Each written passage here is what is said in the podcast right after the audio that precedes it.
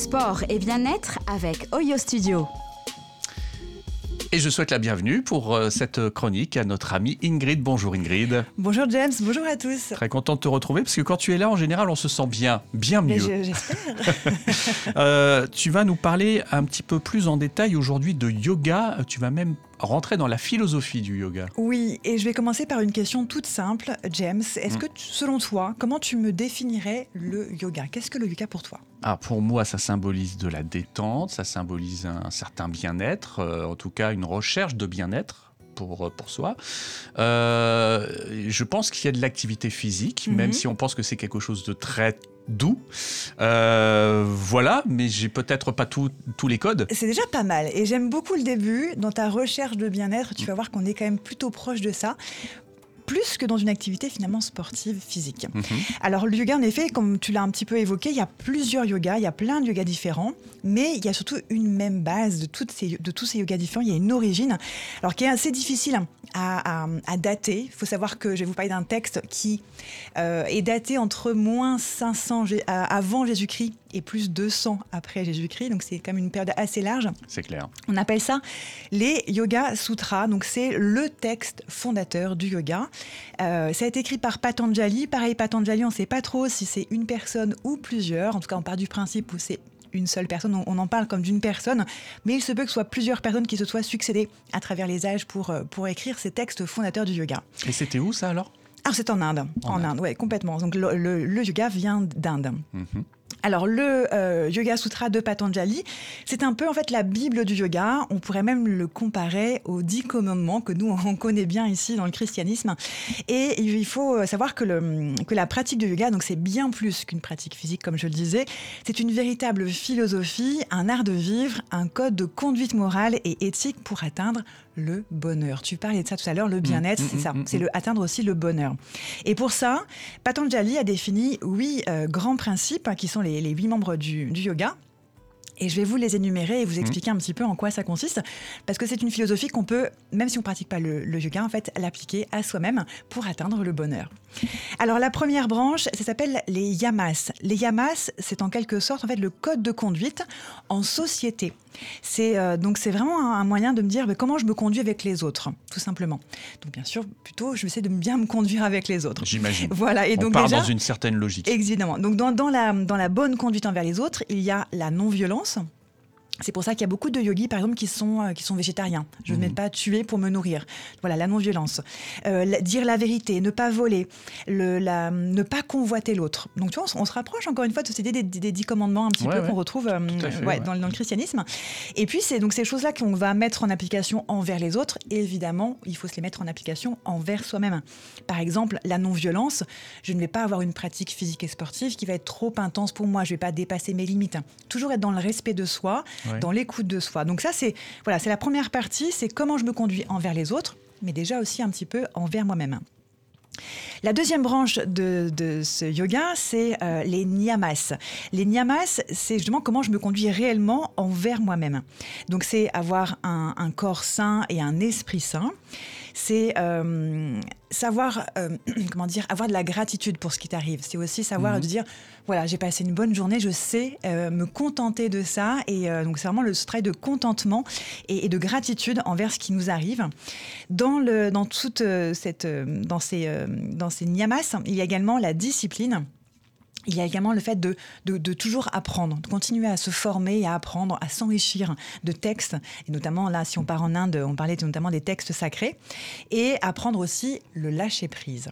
Voilà, donc ça c'est tout le, le, mode de conduite envers soi-même pour être euh, bien aussi. On passe ensuite à la troisième branche, et là, ce sera les asanas. Asanas, ce sont les postures de yoga. Donc là, on arrive enfin à la pratique physique. C'est le concret, là. C'est le concret. C'est-à-dire qu'avant, ça, touche, on va dire, au social et, et à soi. Et là, on est sur le concret, sur le corps. dans la pratique physique. Et donc, c'est euh, bah, tout ce qu'on imagine du yoga, euh, un mhm. petit peu dans les postures. Donc, c'est vraiment ça, les asanas. Et c'est tout simplement, si on, si on sort un peu de cette, euh, de cette, du côté yoga, c'est tout simplement bouger. Bouger pour avoir un corps en forme et en bonne santé. On passe ensuite au quatrième branche qui sera le pranayama. Donc, le pranayama, c'est en fait ce sont des exercices de respiration. Le, prana en Inde, c'est considéré comme l'énergie vitale. C'est le souffle mmh. vital qu'on a en nous. Dès qu'il s'éteint, ben, on meurt. Voilà, c'est vraiment cette énergie vitale. Et le pranayama, donc, ce sont des travaux de respiration qui va permettre de faire circuler cette énergie vitale en nous. Donc, on le sait de toute façon scientifiquement, on sait que la respiration a des bienfaits énormes sur le point physique, sur le point euh, de l'apaisement du mental. J'étais venue parler il y a quelques l'année dernière de la cohérence cardiaque, Tout à fait. souviens, et sur les, tous les bienfaits qu'on peut avoir sur le corps et sur l'esprit de la respiration. Donc la respiration, le travail de respiration fait partie également du yoga. On passe ensuite au cinquième, euh, cinquième branche, euh, membre de ce... De ce puisque je n'ai pas précisé, mais on parle de branche parce qu'on on le dessine un peu comme un arbre, en fait. C'est huit, euh, huit branches du yoga, c'est un peu comme un arbre. donc le cinquième, ce sera Prata-Arya. Pratyahara, pardon. C'est du sanskrit, c'est une langue indienne hmm. ancienne pas toujours évidente à, voilà. à maîtriser. Euh, c'est le retrait des sens. C'est-à-dire que tous nos sens, euh, en permanence, nous amènent vers l'extérieur. J'écoute autre chose, je vois autre chose, je sens autre chose. Le retrait des sens, c'est apprendre à faire abstraction de ce qui se passe à l'extérieur pour ramener ses sens à l'intérieur de soi. C'est-à-dire apprendre à s'écouter soi, à revenir, à écouter, à voir ce qui se passe à l'intérieur de nous, à entendre, à sentir. Mmh. Donc c'est vraiment ça pour ramener, vous allez voir et vous allez comprendre aussi... Euh, pourquoi c'est important d'aller ramener ses sens vers l'intérieur C'est pour arriver au, suivant, au, membre suivant, qui sera dharana. Dharana, c'est la concentration. Comment être concentré en amenant ses sens vers l'intérieur? Et si vous avez déjà fait un petit peu de yoga, d'ailleurs, on, vous dit, hein, on vous dit, euh, on commence toujours par un petit peu de, on, se pose et on dit, bah, commencez à recentrer un petit peu, commencez à respirer, à écouter votre souffle, à, sentir ce qui se passe au niveau de vos appuis. On parle beaucoup de ça dans la, même dans la pratique euh, du yoga. Donc le sixième, je l'ai dit, c'est dharana, c'est la concentration. Le septième, c'est dhyana, et là, c'est la méditation. Encore une fois, il y a un lien Mhm. Retrait des sens pour être plus concentré et pour mieux méditer. Donc la méditation, c'est un, des points essentiels également de la pratique du yoga. Euh, normalement, euh, un cours de yoga commence toujours par une petite méditation et c'est très important d'avoir ce temps pour ça en tout cas.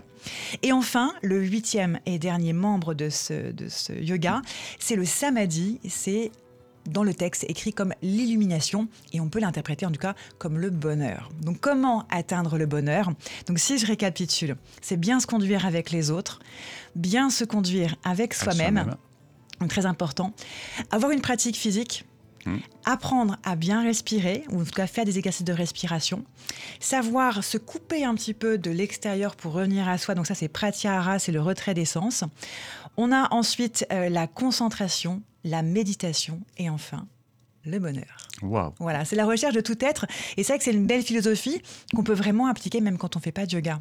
On mhm. peut, voilà, je vous dis, si on retire les postures de, yoga et qu'on remplace par n'importe quelle activité physique et sportive, on peut très bien avoir ce cheminement. Ça peut se décliner comme ça. Voilà, et donc cette, euh, cette, recherche de bien-être et de bonheur, c'est vraiment ça. Et un yogi, donc un pratiquant de yoga, va essayer en tout cas de, de mettre en place ça euh, toute sa vie pour, mhm. euh, pour atteindre le bonheur, mais vraiment le bonheur absolu. On parle vraiment du bonheur absolu, en tout cas en yoga, quand on parle d'illumination on parle même de libération, c'est ce bonheur absolu qu'on peut euh, atteindre. Voilà. En tout cas, chercher à atteindre euh, le plus possible. Euh, peut-être que ça a attiré pas mal de, questions là au niveau de nos auditeurs ou de nos auditrices. Si justement les questions arrivent, elles sont pour toi finalement. Et le mieux, c'est d'orienter, d'orienter les gens vers toi. Oui, complètement. Moi, je reste disponible, bien sûr, si vous avez des questions. je suis disponible sur les réseaux sociaux, mmh. Euh, et puis vous pouvez me contacter aussi par, euh, par mail, euh, contact at arrobas, ah, pardon, oyostudio.fr, mm. pardon. et voilà, et je reste disponible en effet pour, pour vous expliquer un petit peu plus. Et, et c'est vrai qu'encore une fois, très souvent, le yoga, on l'imagine comme des postures, c'est bien plus que ça. Bien. Eh ben, merci infiniment, Ingrid, pour ce moment. Là, je me sens bien. Là, je me sens parfaitement bien. On se donne rendez-vous bientôt, donc, sur eh bien, le mois prochain.